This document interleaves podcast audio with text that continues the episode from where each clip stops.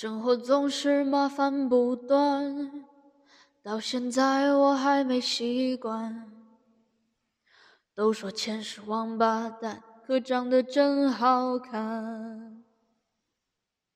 慌慌张张，匆匆忙忙，为何生活总是这样？难道说我的理想？就是这样度过一生的时光，不卑不亢，不慌不忙。也许生活应该这样，难道说六十岁以后再去寻找我想要的自由？大家好，欢迎回到 Old Chinese，我是阿水。今天是感恩节。在这里，我代表 Old Chinese 的所有成员，感谢大家对我们的支持和喜爱。如果你们对我们的节目有任何的建议，欢迎大家在 Instagram 上面找到我们，和我们交流。那上一期我们讲了超前消费和信用卡，那今天我想继续这个话题，讲一讲广告 （advertisement），广告对我们的消费有什么样的影响吧。那我们先来听一听某家移动支付贷款服务的广告词：想花就花，花呗花吧，你的专属。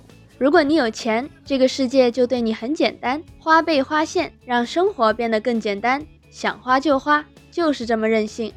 这条广告有很多普通广告都有的特质，比如他们用词很简单，让你一听就能记住。那它具体在讲什么呢？他讲的是，如果你花钱，世界就会变得很简单，生活就会变得很容易。任性随意的花钱可以带来快乐和方便。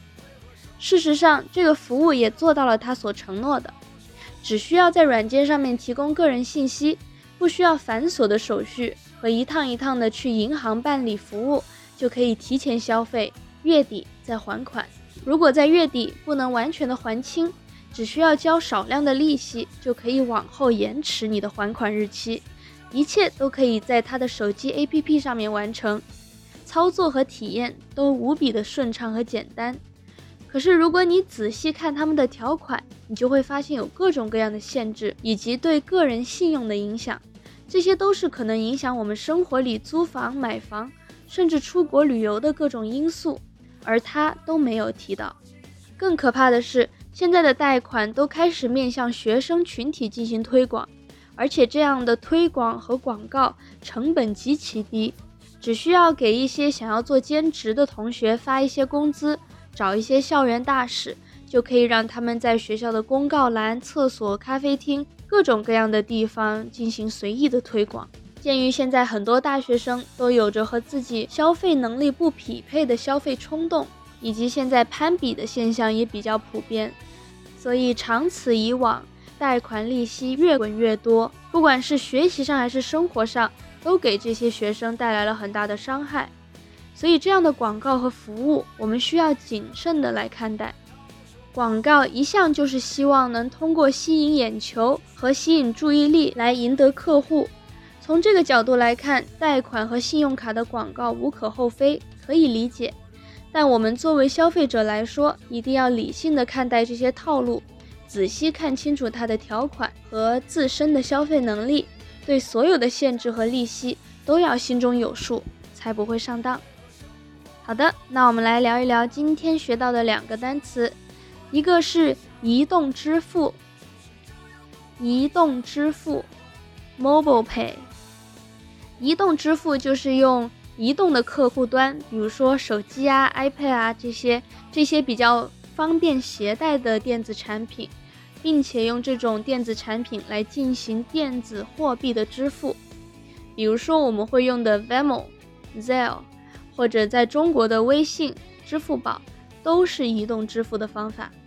用移动支付来造句，我们可以说，移动支付使用起来很方便，但是很多学者。